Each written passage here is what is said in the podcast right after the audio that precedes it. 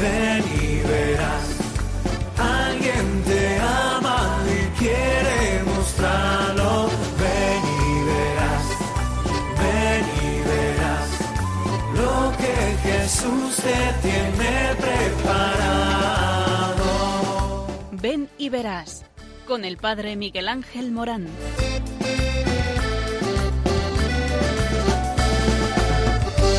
Aunque sean muchas las preguntas y si te surgen tantas dudas, es verdad lo que te canta. Él te conoce desde antes, sabe tu nombre y lo que vives y lo que siempre vas buscando. Escucha dentro su llamada, verás él pasa a tu lado y tu respuesta va esperando.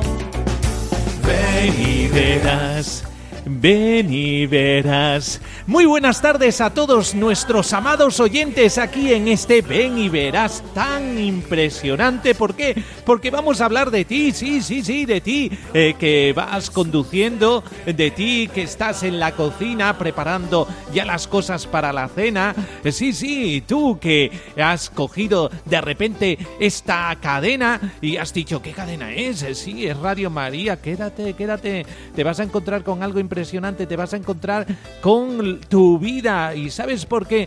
Porque ¿qué es la vida más que el amor? Y te voy a hablar de Dios, Dios que es el amor. Y es que Dios te ama. Y porque te ama, eh, te llama. Y porque te llama, eh, te envía. ¿Y te envía a dónde? A una misión, sí, que tú tienes una misión y una misión muy importante. Y hasta que tu corazón no la cumpla, no descansará. Porque sí, la llamada vocación es acción de Dios. Entonces esa llamada es la primera palabra pronunciada sobre la vida humana, sobre tu vida. Cada ser humano en la vida proviene de una llamada amorosa de Dios. Por eso eh, nos iniciamos a la vida con una respuesta que debemos de dar y que es un acto de obediencia. Aceptar la vida dada es decir sí, sí con mayúscula.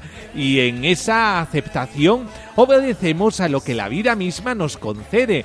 Hay una realidad que no hemos elegido nosotros, pero también son parte de nuestra vocación.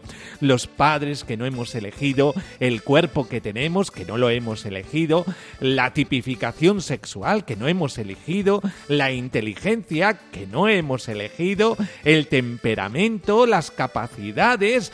También hemos tenido diferentes personas que se han relacionado con nosotros en diferentes momentos de la vida y hemos recibido afecto. Al mismo tiempo, hemos conocido dificultades y problemas propios del límite humano, pero todo esto forma parte de nuestra vida, de nuestra historia, de nuestro misterio escondido con Cristo en Dios. Es en esta única, singular e irrepetible vida personal que está la vocación recibida, que viene dada por Dios como propuesta de amor. Es en la propia historia personal donde está la vocación a descubrir la llamada a la cual debes responder. Si no oímos a Dios que nos llama, ¿quién llama al hombre a la vida? Si no es Dios el que llama, entonces la vida se transforma en enigma. El hombre sin vocación no sabe quién es, pero Dios ama al hombre y lo llama. Y la vida de todo ser humano tiene sentido porque es un misterio de amor en Dios. Es maravilloso descubrir nuestras vidas como una respuesta libre, amorosa y obediente a la llamada primera de Dios. El amor no consiste en que nosotros hayamos amado a Dios, sino en que Él nos amó a nosotros y envió a su Hijo como víctima por nuestros pecados. Esto lo dice Primera de Juan 4:10. Es a partir del bautismo, fuente de todas las vocaciones, donde somos llamados a vivir en santidad y a desarrollar nuestra propia vocación específica en la Iglesia y para la Iglesia. Una esperanza que no defrauda porque al darnos el Espíritu Santo, Dios ha derramado su amor en nuestros corazones, como dice Romanos 5:5.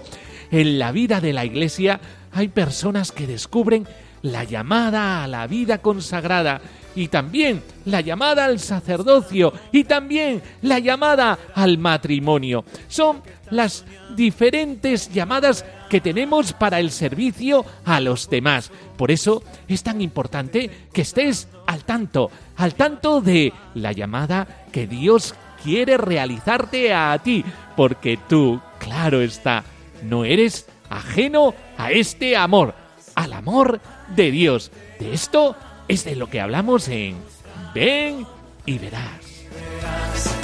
Ven y verás lo que Jesús te tiene preparado.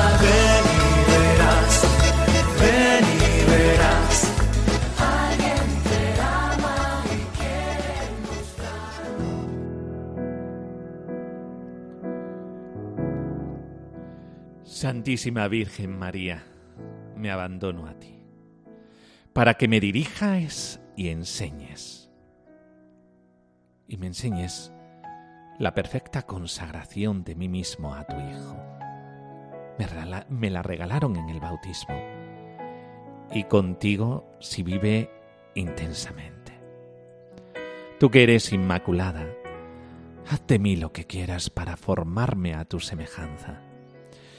Que sea, Señora, fiel en tu fe, inquebrantable en tu esperanza, ardiente de caridad en tu amor sin límites, pobre en tu pobreza, humilde en tu humildad, simple en tu simplicidad, dulce en tu dulzura, puro en tu pureza, casto en tu virginidad, silencioso en tu silencio, orante en tu oración continua, obediente en tu obediencia, confiado en tu confianza, sereno en tu serenidad, renunciado en tu abnegación, gozoso en tu alegría, en tu gloria. Cualquier cosa que hagas, te doy las gracias. Estoy dispuesto a todo. Lo acepto todo para que la voluntad de Dios se cumpla en mí. Y sé, Señora, también en todas las criaturas. Porque la finalidad de toda existencia es encontrar la alegría, el gozo, la plenitud.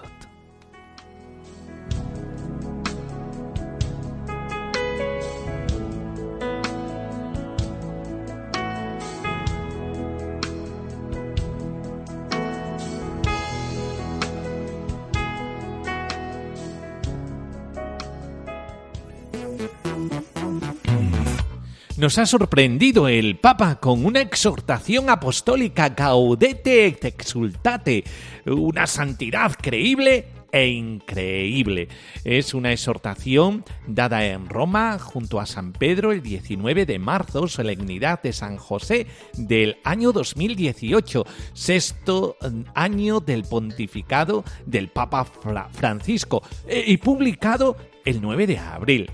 A cinco años de su elección, el Papa Francisco ha decidido publicar su tercera exhortación apostólica con el título de Gaudete et Exultate. Como lo dice explícitamente el subtítulo, el documento tiene por tema la llamada a la santidad en el mundo actual. El Papa lanza un mensaje despojado, esencial, que indica aquello que importa, el significado mismo de la vida cristiana, que eh, las palabras de San Ignacio de Loyola es buscar y encontrar a Dios en todas las cosas, siguiendo la indicación de su invitación, eh, que es este es el corazón de toda reforma personal y eclesial, poner en el centro a Dios. El Papa Francisco, una vez más, nos ha sorprendido con una exhortación apostólica absolutamente cercana y comprensible, y que no debe pasar desapercibida para el pueblo de Dios, fundamentalmente porque va dirigida a cada cristiano que quiere vivir su vida como un camino de santidad. Mi humilde objetivo, dice, es hacer resonar una vez más eh, la llamada a la santidad, procurando encarnarla en el contexto actual, con sus riesgos, desafíos y oportunidades. Nos recuerda que el Señor nos quiere y no espera que nos conformemos con una existencia mediocre, aguada, licuada tres calificativos impresionantes y sin desperdicio, y el camino que traza es absolutamente creíble e increíblemente concreto. Todos estamos llamados a ser santos viviendo con amor y ofreciendo el propio testimonio en las ocupaciones de cada día, allí donde cada uno se encuentra. El reto para el ideal de la santidad es la vida diaria, no las cosas extraordinarias. Por eso es comprensible para la gente sencilla. Francisco nos recuerda dos parámetros complementarios en la santidad. Por un lado, nos presenta la dimensión personal y absolutamente intransferible de la santidad.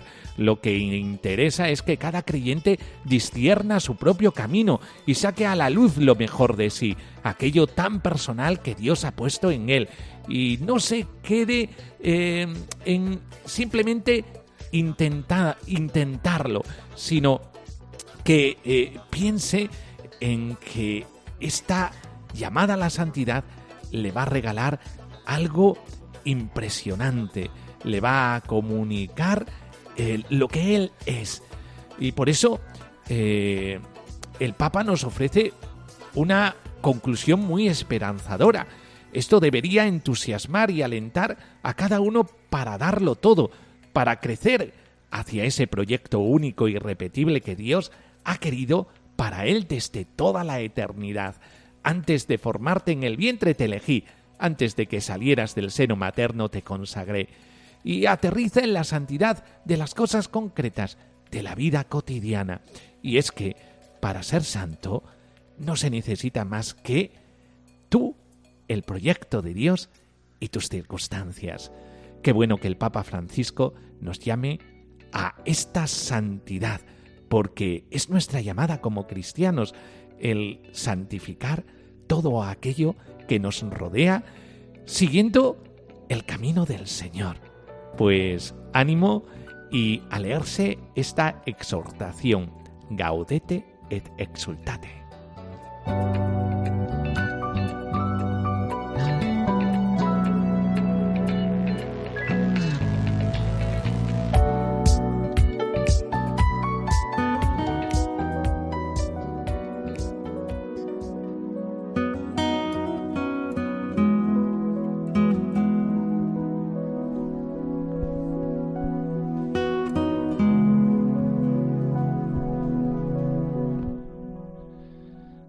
Profeta Ezequiel.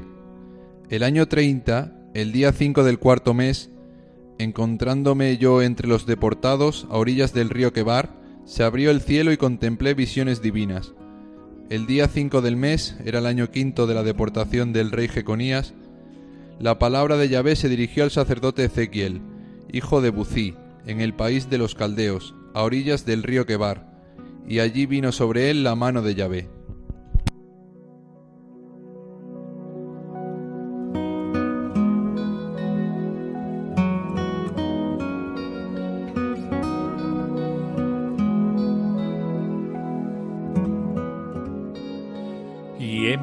Dicho que la vocación propia del hombre es la comunión con Dios en Cristo, en una, en una comunidad de fraternidad que es la Iglesia.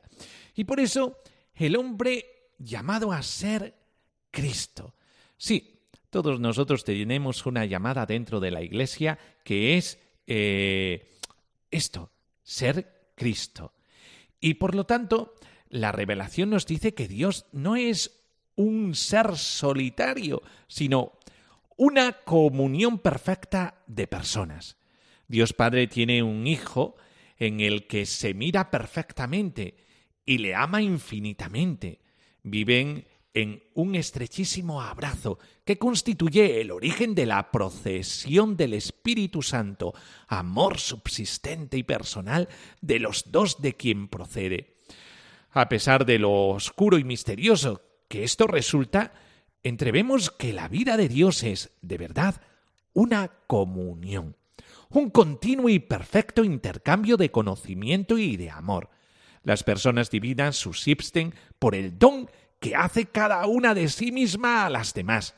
El ser absoluto ha podido existir desde la eternidad, solo porque es perfecta comunión, continuo intercambio de conocimiento y de amor.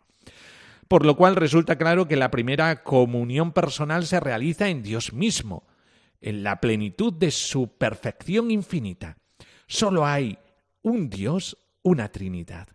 Pero el misterio de la creación es como tal el misterio de la participación del ser creado al ser increado y el misterio de la gracia, o sea, de la vida sobrenatural, es el misterio de nuestra comunión personal, auténtica, con la vida divina intratrinitaria. Somos hijos en el Hijo, y nuestra gracia santificante es verdadera y propia participación de la filiación del Verbo. Este es el misterio de Dios que se contempla siendo fundamento y término del misterio del hombre. Porque el Hijo con mayúscula es el objeto completo del amor del Padre. Él no puede ver y querer toda la creación, incluido el hombre, sino por medio del Hijo y en el Hijo, el cual, en el Espíritu, constituye siempre el objeto inmediato de todos los deseos y de todos los quereres del Padre. Por lo cual, al crear el universo para colocar en él al hombre y llevarle a la comunión con él, Dios no ha podido hacer otra cosa que pensarlo con Cristo como centro y culmen de todo. Cristo, dice San Pablo, es el primogénito de todas las criaturas, porque en Él fueron creadas todas las cosas. Todo fue creado por medio de Él y, Él existe antes que todas las cosas, y todas tienen consistencia en Él, siendo Cristo imagen perfecta del Padre se completa en la encarnación la plenitud de la revelación que Dios nos hace de sí mismo. En él se manifiestan definitivamente también el designio de Dios sobre el mundo y sobre el hombre, designio escondido desde siempre en los secretos de Dios y sólo revelado parcialmente a los antiguos. San Pablo lo describe admirablemente al comienzo de la carta a los Efesios. Eh, dice, bendito sea Dios Padre de nuestro Señor Jesucristo, que por medio de Cristo nos ha bendecido con toda suerte de bienes espirituales y celestiales.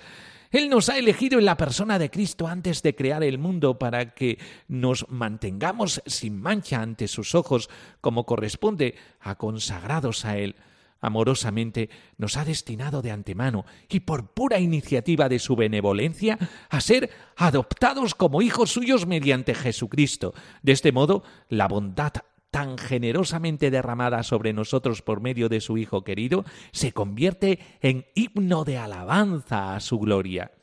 ¡Qué derroche de gracia sobre nosotros al llenarnos de sabiduría e inteligencia y darnos a conocer sus designios más secretos! Este es el plan que benevolentemente había decidido realizar por medio de Cristo, llevando la historia a su punto culminante, a saber, reconstruir en Cristo la unidad de todas las cosas, las del cielo y las de la tierra todo lo ha puesto Dios bajo el dominio de Cristo, constituyéndole cabeza de la Iglesia, por encima de todas las cosas. Son dos los aspectos fundamentales que resaltan de este trozo paulino. Primero, Cristo es el culmen al que tiende toda la creación, el centro en el que todas las cosas encuentran su unidad y consistencia. Y segundo, el hombre es llamado a ser hijo de Dios en Jesucristo. La vocación del hombre se abre de esta manera a horizontes sin límite. La llamada a estar con Dios se hace llamada a ser Dios por medio de la propia incorporación en el Hijo. Cristo como centro y primado absoluto en el designio de Dios nos evidencia cómo el hombre no solo está ordenado a Él, sino que es causado en Él y vive de Él. Es en Cristo donde tiene plena realización la vocación divina del hombre. Es Él quien da sentido a nuestra existencia, pues Dios nos ha pensado y amado en Él, en Cristo. Dios nos ha elegido, como dice Efesios 1.4. Todo ha sido hecho por Él y sin Él nada existe. Recalca San Juan en el prólogo de su Evangelio. Todas las cosas creadas en Cristo Verbo tienen en Él consistencia y tienden todas ellas a Él. Viendo al mundo realiza todas las aspiraciones de la creación, asumiéndola y recapitulándola en sí. Él constituye la última y definitiva realización de la historia. Por eso, tú, amado oyente, solamente podrás llegar al sentido de tu vida si eres capaz de hacer esto, el abrir tu vida, tu corazón, tu pensamiento a Jesucristo y con ello imitarle en aquello que nos ha revelado, que es este amor, este amor encarnado en el amor de sus gestos, en el amor de sus palabras, en el amor hacia los pobres, eh, porque Jesucristo es aquel que te lleva a esto, te lleva a donar tu vida, a ser servidor de los demás. En Cristo está nuestra autorrealización, cuántas veces eh, hemos querido buscar la realización propia de la vida en muchas cosas que se centran más bien en nosotros mismos más que en el Señor. Pues el Señor te brinda esta gran oportunidad, la gran oportunidad de centrarte en Él, porque centrándote en Él te vas a encontrar contigo mismo. Por eso la riqueza de la llamada es esta, ser Cristo. Cristo es aquel que nos lleva a nuestra propia autorrealización. Mírate en Él y te encontrarás tú.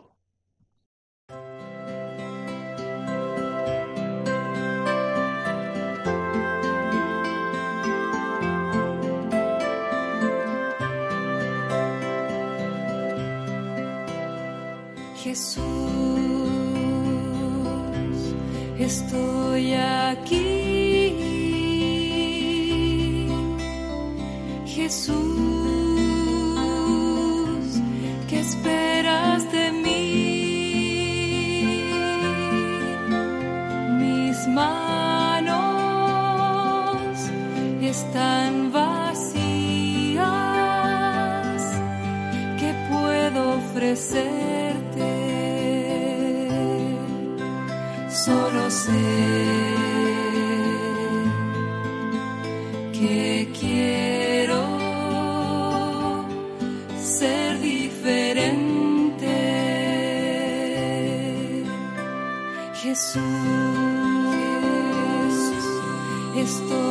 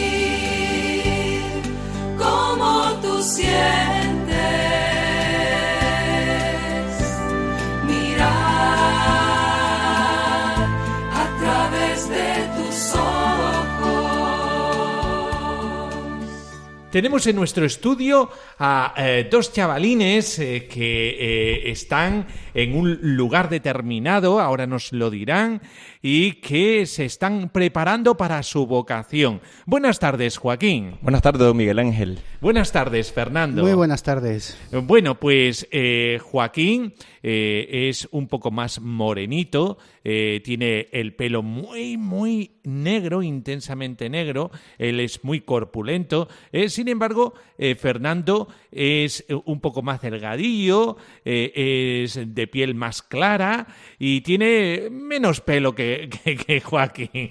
Esto lo digo para que lo retratéis desde las ondas, eh, porque es muy distinto a estar en un estudio de radio a, a estar en... en un estudio de televisión. Eh, y entonces es muy bueno que nos acerquemos a nuestros oyentes eh, también describiendo a las personas que tenemos aquí en el estudio. De esta manera le vamos a coger más cariño a nuestros invitados en los programas eh, de Ven y Verás. Pues, Joaquín, ¿dónde estás? Bueno, ahora mismo en una de las salas del seminario bueno, diocesano de Coria Cáceres y pues en esta casa de formación he venido de, de Nicaragua, ¿verdad? Para formar parte de, de esta familia diocesana y en la cual pues me he sentido muy acogido, estoy muy a gusto, animado siempre en esa llamada que el Señor me ha hecho desde hace mucho tiempo.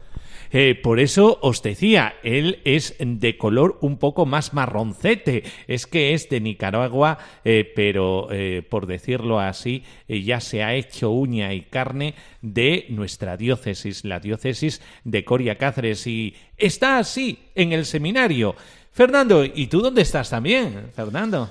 Bueno, pues me encuentro en el mismo sitio, Seminario de Coria Cáceres, y un placer de estar con todos vosotros en, en un día tan bonito como hace hoy aquí en, la ciudad de Cáceres y, compartiendo con, con vosotros el mensaje de Jesús. Eh, ¿Y por qué compartimos el mensaje de Jesús? Porque estamos hablando de vida y la vida encarnada en la vida cotidiana de cada uno de nosotros, como hemos dicho en este programa Ven y Verás, y como dice el Papa Francisco, la santidad se vive en lo cotidiano, en la vida normal, en la vida tuya también, amado oyente, porque eh, tú también estás llamado a la santidad. Y ellos, como quieren ser santos, pues han optado por una llamada. ¿eh?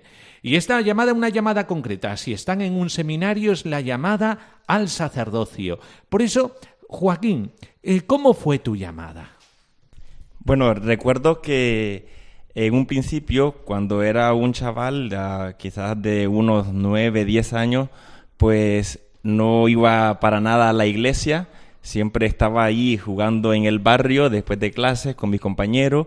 Miraba así que los chicos que iban a la iglesia, pues eran unos chicos muy majos, como se dice aquí, eh, eran un poco más respetuosos, los miraban muy alegres, eh, eran bondadosos, compartían lo que tenían, cosa que en los demás chicos que no asistíamos a la iglesia y ni siquiera estábamos integrados en lo del catecismo, pues era todo lo contrario.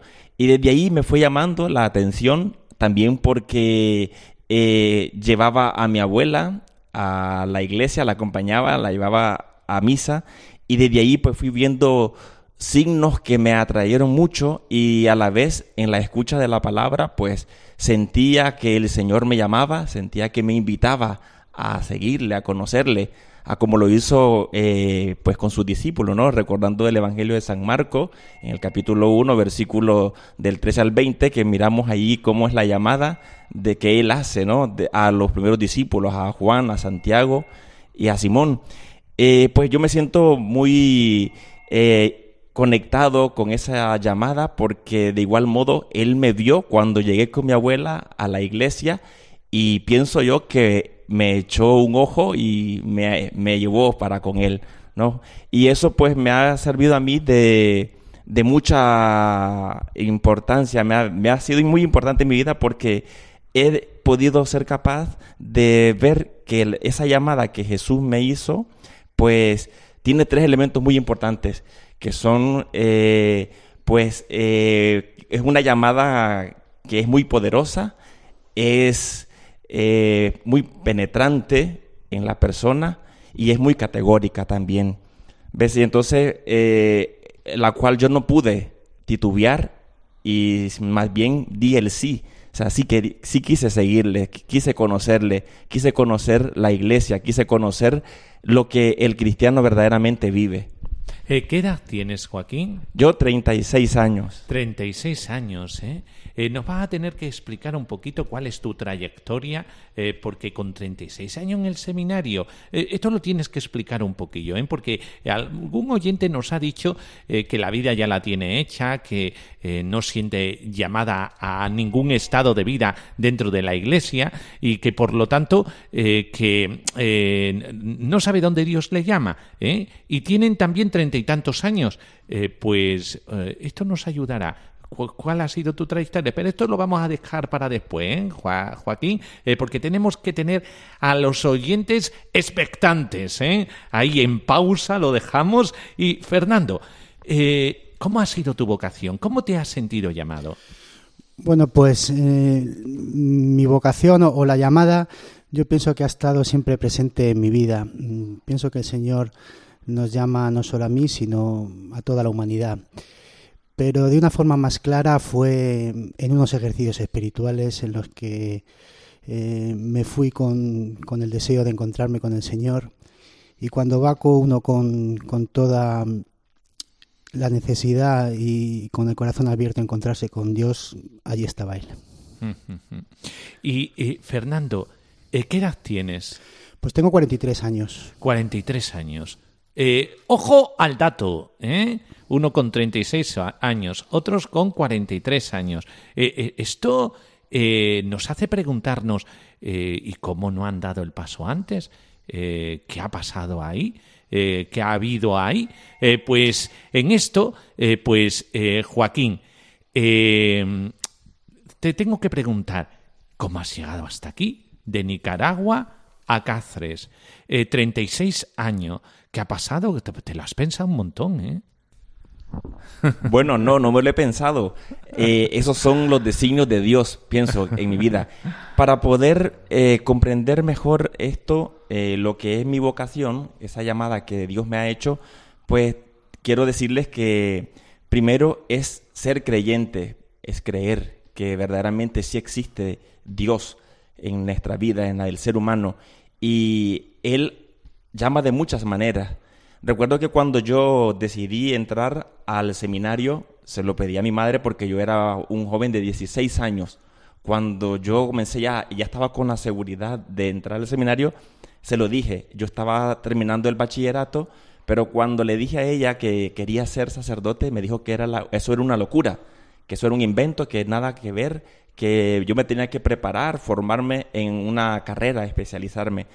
Eh, el cual pues no me concedió la firma, porque en Nicaragua para poder ingresar al seminario tiene que ir la firma del padre o un tutor, y pues de ella no lo pude recibir. Me envió a la universidad a estudiar a la capital, estudié allí eh, desde los 16 años hasta los 22 eh, la carrera de ingeniería informática, que esa es mi carrera que saqué durante ese tiempo, desde los 16 a los 24 en Nicaragua. Luego, cuando yo decido eh, seguir en esa, en esa idea que nunca se me quitó durante los estudios de, la, de los estudios ingenieriles, pues al terminar la carrera yo le dije que me iba al, al seminario, pero aún así ella me puso otro tropiezo. Me dijo, no, tú tienes un trabajo y me mandaron, me tenían un trabajo preparado con mi hermano, una astilla, en una embotelladora, la Pepsi, el cual pues por obediencia yo fui, pero siempre con la idea de que trabajaré un tiempo, pero luego me iré al seminario. Y fue lo que hice. Trabajé un año en la Pepsi, en la capital. Luego me metí al seminario. Ya no necesitaba la firma de mi madre. Ya yo me sentía totalmente maduro. Y a la edad de 24 años entré al seminario. Eh, estuve estudiando todos los tres años de, de filosofía, más los cuatro años de teología, pero llegué hasta el primer semestre del último año de teología. Es decir, hice seis años y medio de formación y luego, por problemas familiares eh, de mi madre, la salud de ella, y mis hermanos ya estaban casi todos casados, estaban fuera de casa y mi madre sola, pues en un momento de enfermedad, pues tuve que tomar la decisión de retirarme del seminario por un tiempo con la venia de mi obispo, es decir, con la autorización de mi obispo, para poder irme un tiempo a estar con ella mientras ella se recuperaba y así pues yo estarme más tranquilo. Y recuerdo que en ese tiempo pues me metí a trabajar en, eh, una empresa norteamericana que se llama Walmart y trabajé en la parte de informática y sistema y seguridad de esa empresa y estuve por dos años. Luego hubo una invitación de parte de un sacerdote de, que trabaja aquí y es nicaragüense, don Celso Gutiérrez, y él empezó a, a decirme que si quería venir, que cómo era posible que iba a dejar tirado esa llamada tan bella que Dios me lo había hecho, que siempre había sido visto muy bien en el seminario, también porque tuve una experiencia de misión con él en su diócesis y él pues siempre tuvo esa gran confianza conmigo, esa amistad, esa cercanía y me animó y pues tomé un tiempo para poder decidir y al final pues dije que sí, me vine.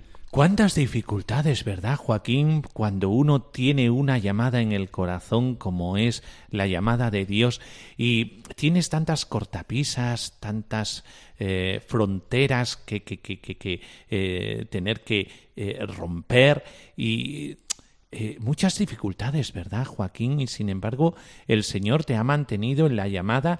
Esto es conveniente escucharlo porque a veces creemos que la vocación es un camino de rosas eh, y sin espinas.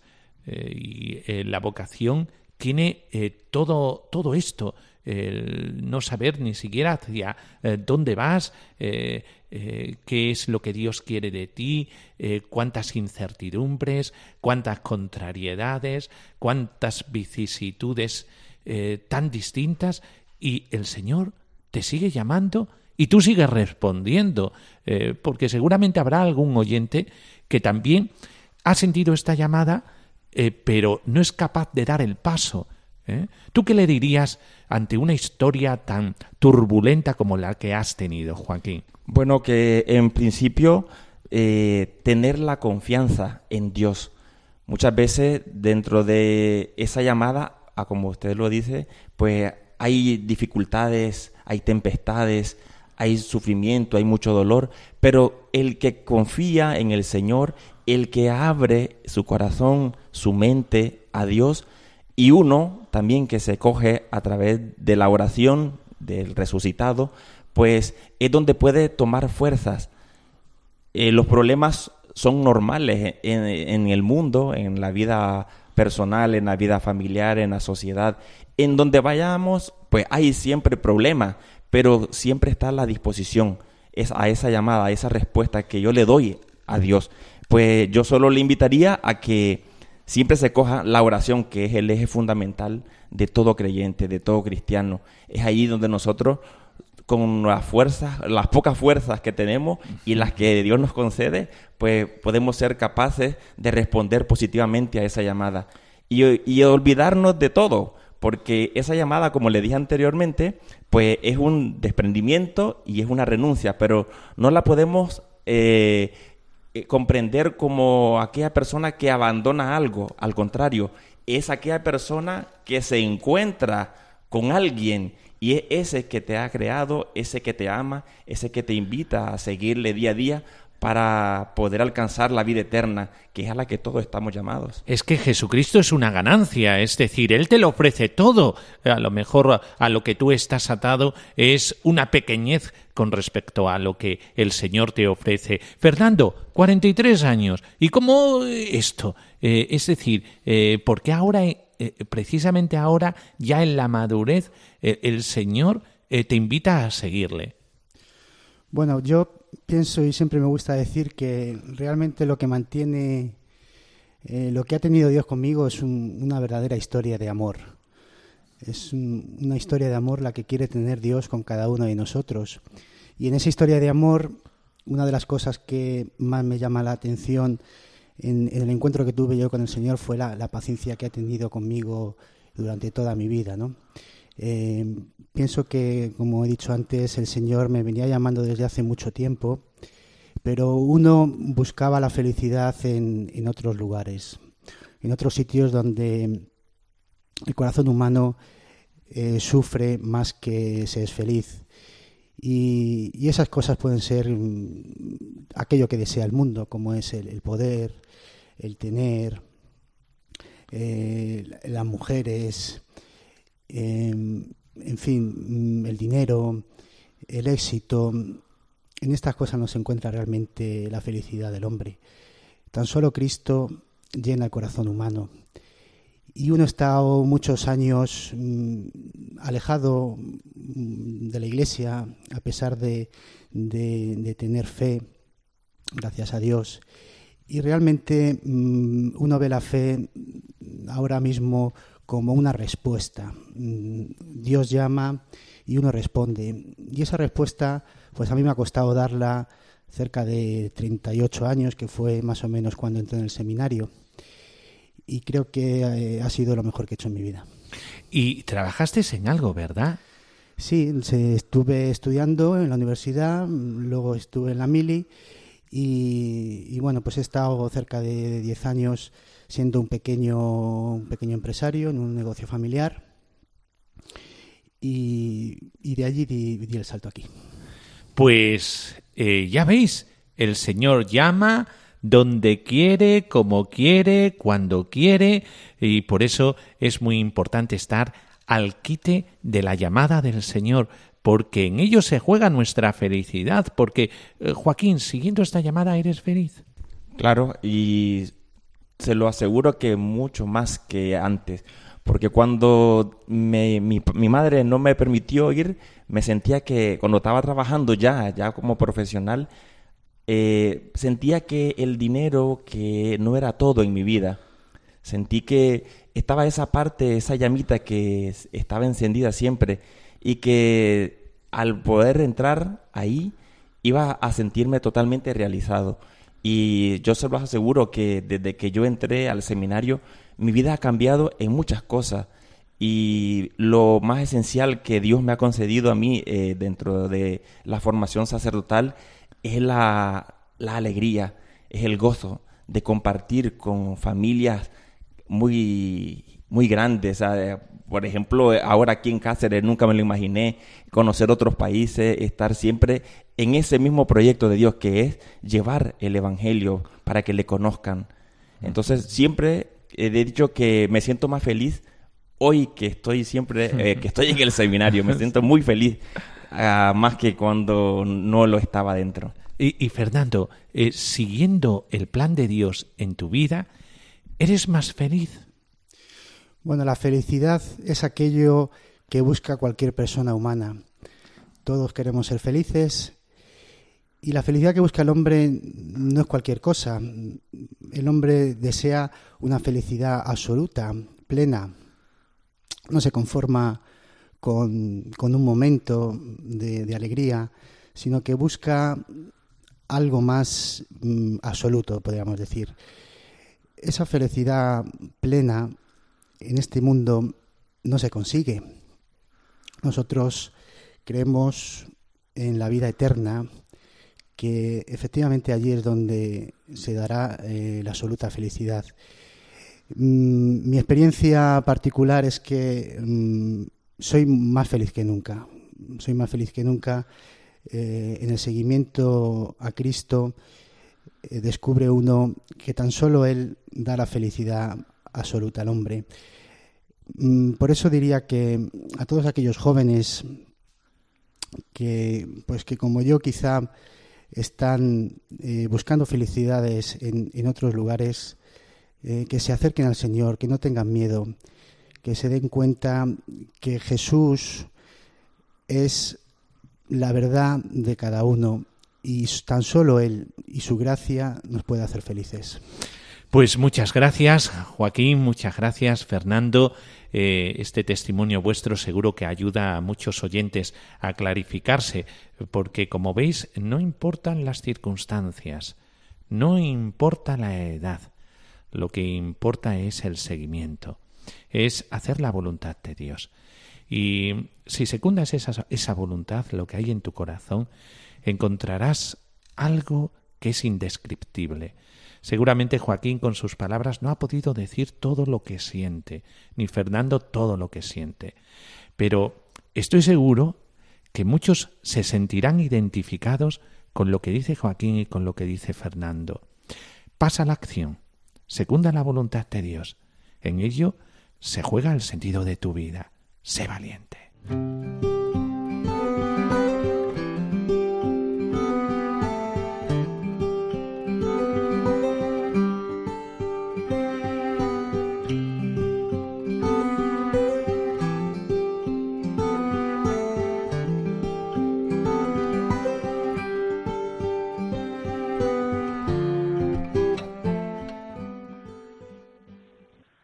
Ahora es momento de los oyentes. Como sabéis, Radio María se hace entre todos y es tan importante eh, que eh, nos llaméis, que compartáis con nosotros también vuestro testimonio en aquella vocación a la que Dios os ha llamado, así como Joaquín, como Fernando han sido llamados al sacerdocio.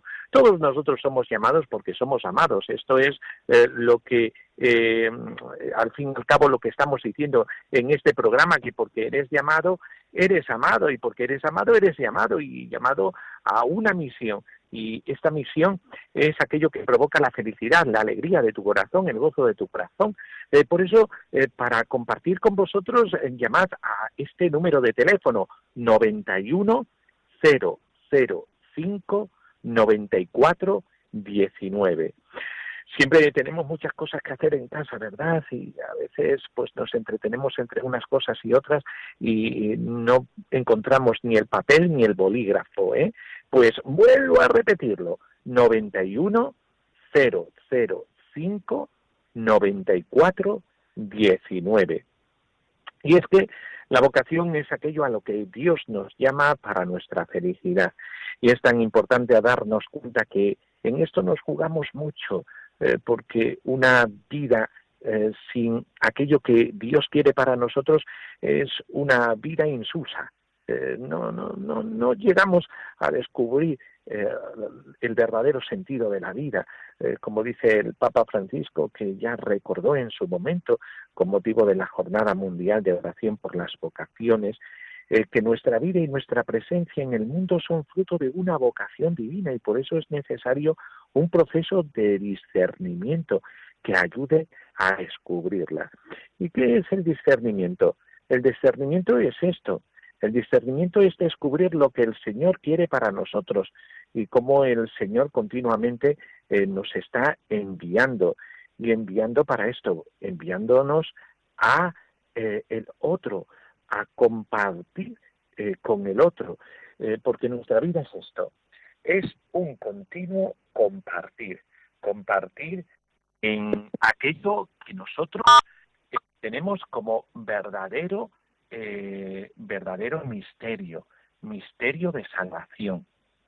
Y todos nosotros estamos llamados a esto, estamos llamados a compartir y la alegría de compartir. Y para ello, el Papa Francisco nos da tres claves. Y estas tres claves eh, son escuchar, discernir, como he dicho, y vivir. En tres claves muy concretas, como hace siempre el Papa Francisco.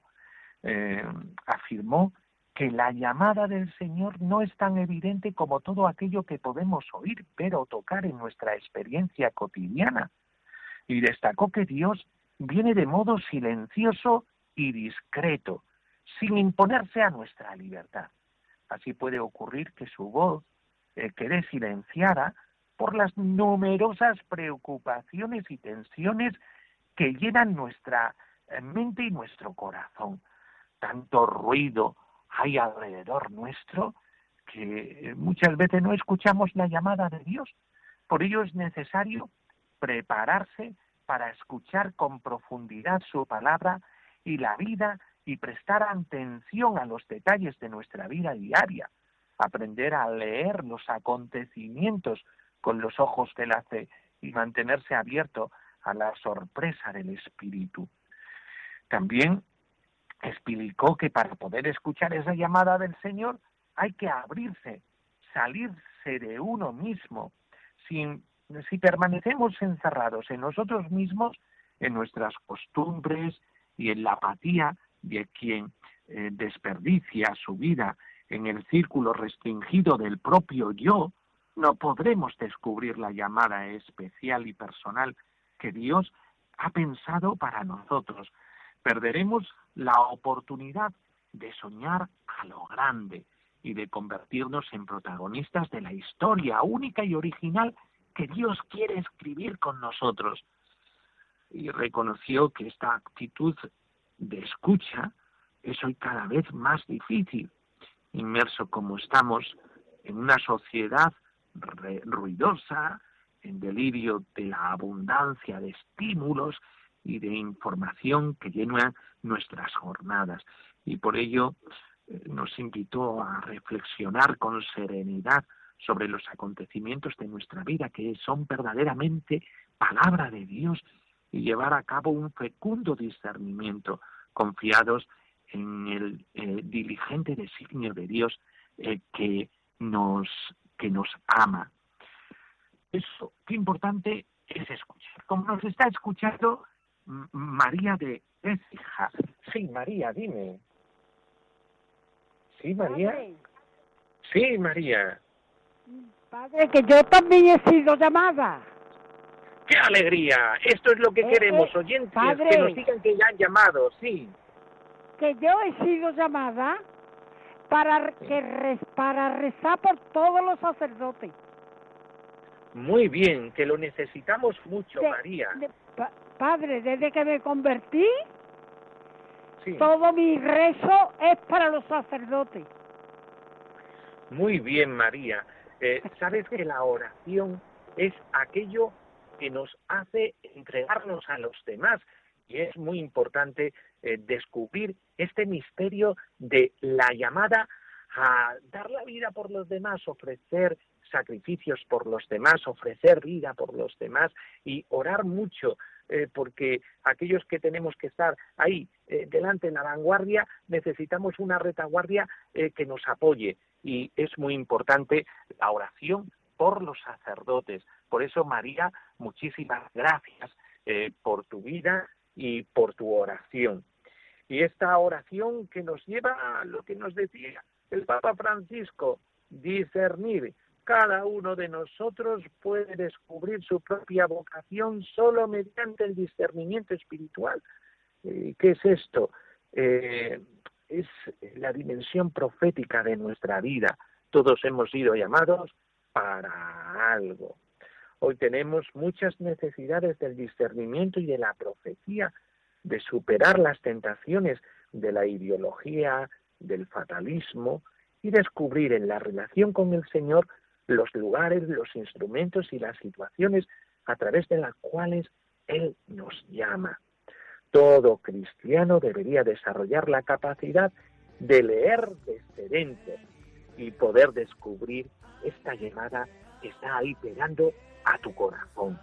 Pues terminamos este ven y verás de hoy y sabiendo que el Señor está queriendo descubrirnos en nuestra vida muchas bendiciones, las tiene ahí, solamente necesita la confianza de tu corazón para abrirse totalmente a la llamada del Señor. Y terminamos con la bendición, la bendición de Dios Todopoderoso, Padre, Hijo y Espíritu Santo, descienda sobre vosotros. Amén.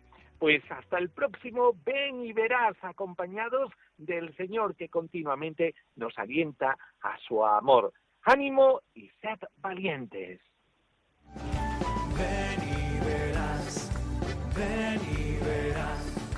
Alguien te ama y quiere mostrarlo. Ven y verás. Ven y verás. Con el Padre Miguel Ángel Morán.